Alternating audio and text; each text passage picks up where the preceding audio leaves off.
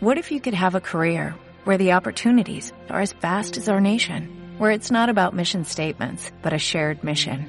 At U.S. Customs and Border Protection, we go beyond to protect more than borders, from ship to shore, air to ground, cities to local communities. CBP agents and officers are keeping people safe. Join U.S. Customs and Border Protection and go beyond for something far greater than yourself. Learn more at cbp.gov/careers. Alberto Casabecchia que habla de cine en general eh, y en particular del cine que se hace acá. Sí, vos sabés eh, cómo te va, Omar, buen día. Eh, ya estamos llegando al fi- a fin de año, año. pero eh, tuvimos en el, en el receso que el programa tuvo vacaciones en octubre, eh, un estreno muy, muy interesante eh, del que hoy vamos a hablar. Es, eh, la película se llama Los Hipócritas. La dirigieron eh, dos egresados de la Escuela de Cine de la Universidad Nacional de Córdoba, dos jóvenes operaprimistas, Santiago Sgarlata y Carlos Ignacio Trioni. Y la producción ejecutiva es de otra jovencísima, Estefanía Giuli- ah, Gulino. Gulino.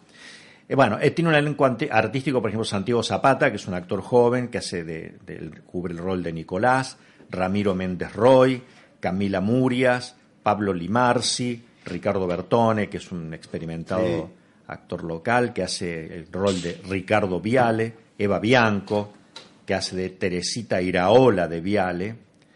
Eh, se estrenó en mayo de mil- del 2019 en el FISIC, que es el Festival de Cine de Cosquín, y el pasado 17 de octubre se estrenó a nivel nacional, en Córdoba, en Rosario, en Buenos Aires, y la distribuyó eh, Matías Herrera Córdoba y Nicolás Aguaisol, que estuvieron acá con nosotros, los chicos de la distribuidora cordobesa DEC.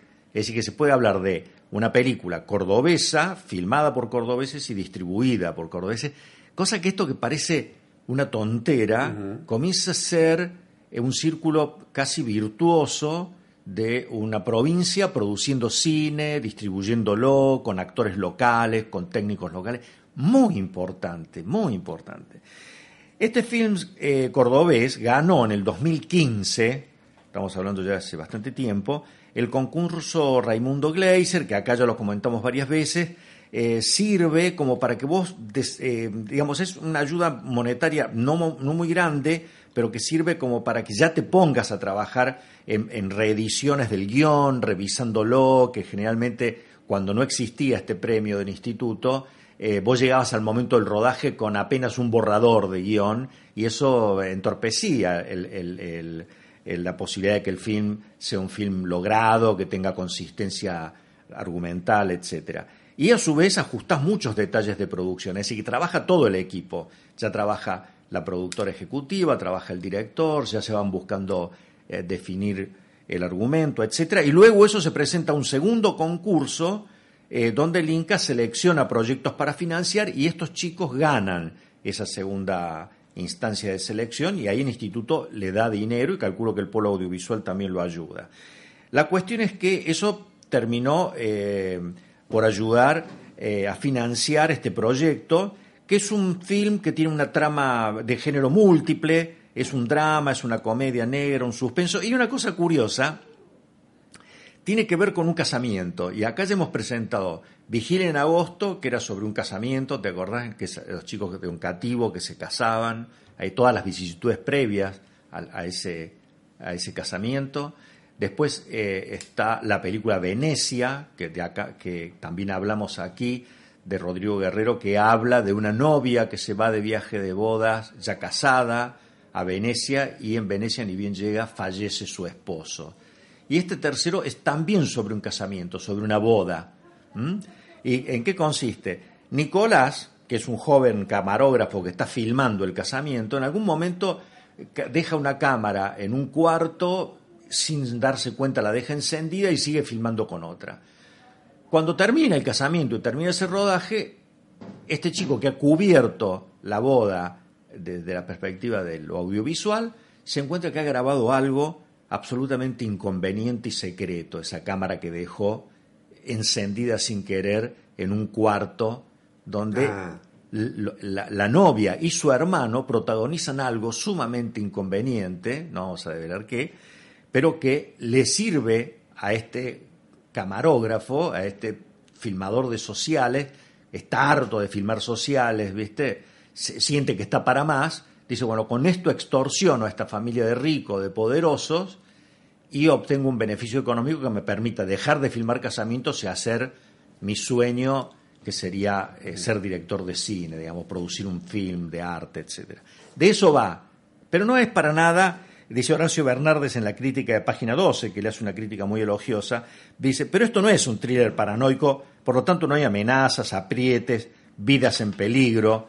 El discurso es más plácido, ya que como el título, eh, eh, el título lo indica, lo que interesa es ver cómo caen las máscaras, cómo una, una familia de poderosos se corroe.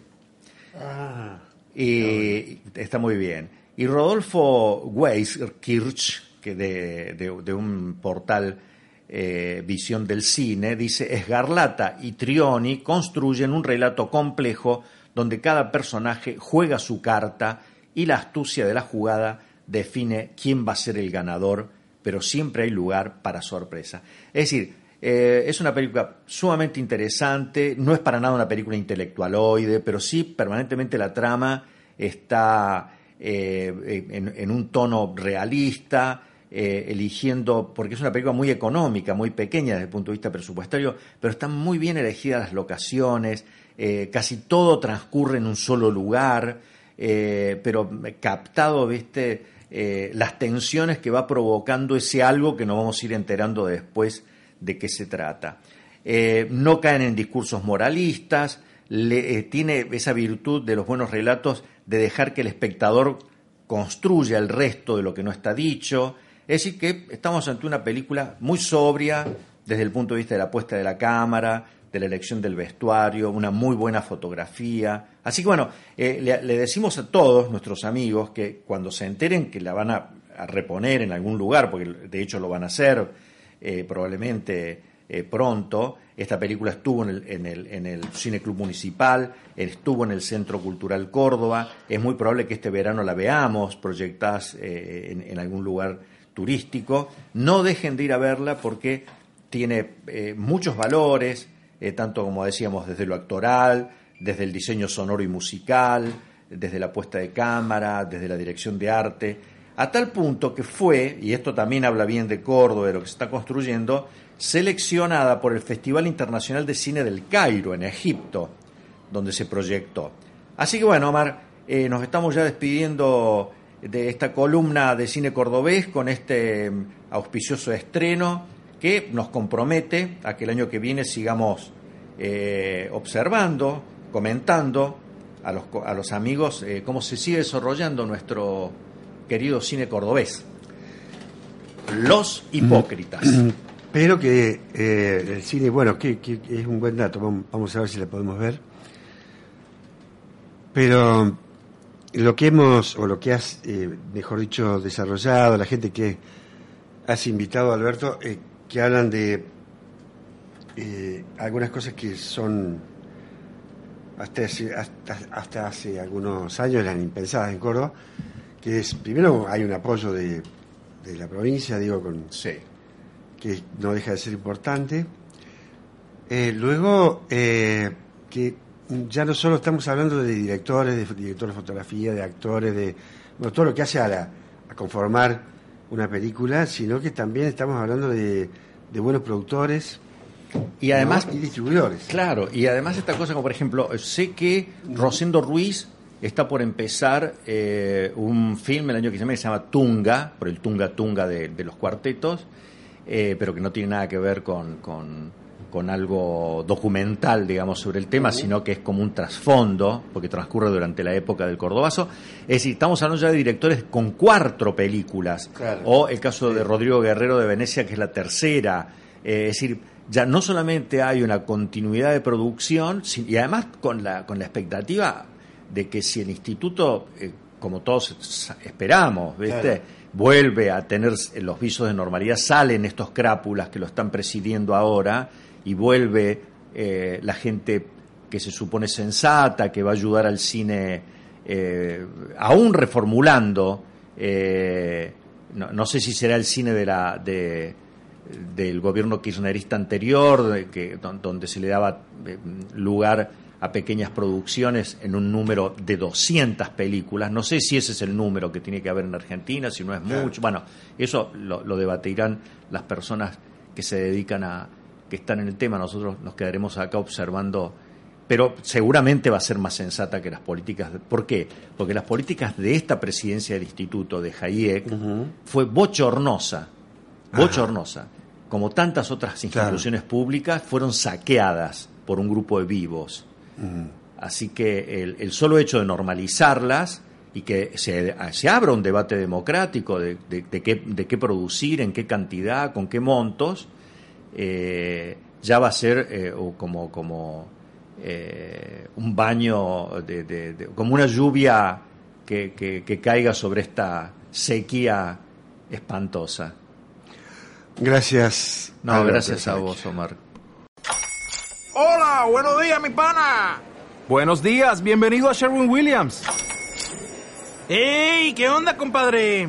¿Qué onda? Ya tengo lista la pintura que ordenaste en el ProPlus app. Con más de 6.000 representantes en nuestras tiendas listos para atenderte en tu idioma y beneficios para contratistas que encontrarás en aliadopro.com. En Sherwin Williams somos el aliado del PRO.